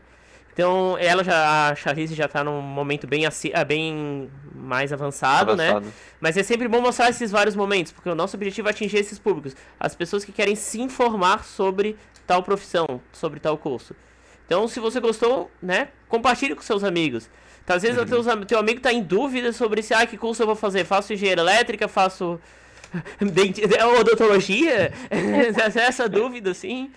Inclusive, talvez- no nosso Instagram teve seguidor já perguntando isso, que a filha dele, acho que era uma mulher, na verdade, a filha dela estava em dúvida em qual engenharia, perguntou pra gente lá, é, e aí eu falei pra ela, né, que, enfim, tem alguma área que ela se identifica? Ela falou, ah, engenharia química. A gente ainda não tem vídeo de engenharia química aqui, a gente vai ter futuramente, mas eu tinha um conhecido lá, já indiquei, então já resolvemos o problema dela. Uhum. Então é bem Ótimo. esse o nosso objetivo mesmo. Sim, o, o nosso seguidor fiel aqui, que sempre pediu agronomia, já conseguimos agronomia. Inclusive foi o vídeo da semana passada ou retrasada, a gente ainda não planejou. É o 11, o episódio 11. Isso, episódio 11. Isso. Não sei se já trouxeram, mas muita gente tem dúvidas sobre ah, qual a diferença, por exemplo, entre engenharia, engenharia elétrica e engenharia produção elétrica. Ah, isso é Talvez é um interessante. tema a trazer também. Eu não sabia que existia produção elétrica. Existe produção elétrica. Inclusive, Agora eu não sei a diferença. inclusive, esse vídeo está sendo gravado no dia que foi posto o resultado do vestibular da UFSC no nosso Instagram. E eu descobri Ah, milhões tem. de engenharias. Tem 28 Uhum. engenharias na UFSC. E a, gente, e a gente chamou quantas? A gente chamou engenheiro sanitarista, engenheiro civil, engenheiro eletricista, é, engenheiro mecânico, engenheiro de automação e, agro, e engenheiro agrônomo. Acho que a gente. Falta ainda uns 20 e 22 ainda. Menos Sabe porque que- tem curso repetido, mas. É, esse post que o Guilherme tá falando é da nota de corte do vestibular da UFSC. Isso. E o que me chamou a atenção é que a maior nota de corte foi da engenharia aeroespacial, né? Sim. E, e tem uma seguidora lá do nosso Instagram que passou, passou em engenharia aeroespacial ne- nesse vestibular. Então, bem bacana e, e é mais um curso aí pra gente trazer também. Com certeza. Esse eu quero assistir, é bem curioso, hein? Tenho muitas dúvidas sobre esse tema. Então, Sim. aqui pra encerrar, se- comece se você gostou do vídeo, no- novamente curta o vídeo, compartilhe com os amigos, siga o nosso Instagram, comente aqui embaixo qual curso que você quer. Se você quer falar com a gente aqui, Uhum, a gente marca, a gente já teve seguidores que participaram do podcast, sim. então é, é uma troca, assim. Se você tem desenvoltura, ah, eu sou um pouco tímido, mas não tem problema. Existem podcasts mais curtos, existem podcasts mais longos. O importante é você falar sobre o seu curso. E, e se você gosta do que faz, né? Se, ou se você não gosta também, você. Se você sabe que gosta, que não gosta, você vai, ter- você vai conseguir falar sobre isso. Então é. É muito importante. E ah, eu não gostei. Eu fiz engenharia e desisti. Talvez você venha aqui e fale por que desistiu. Sim, Não tenha vergonha. Eu desisti de jornalismo. Então eu não, eu não me adaptei. Então venha falar com a gente. É, é importante também para outras pessoas que às vezes estão no curso de engenharia e não estão gostando. Porque tem gente que, Uhum. ai, o meu pai quer que eu continue. Ah, eu, ai, é feio, eu desisti, vai parecer que eu tô- fracassei na vida. Não. Não. Às vezes não é pra ti. Tem Exatamente. gente que desistiu Não, na última sabe- fase de medicina. Então, não conheço. Então, não é pra pessoa. Sim. Então tá, gente. Quer falar alguma coisa, Rodrigo? Não, não, eu ia justamente. Então eu quero agradecer vocês dois pela presença. É, E vamos encerrando. Um tchau pra todo mundo e até o próximo vídeo. Valeu. Tchau, pessoal. Obrigada.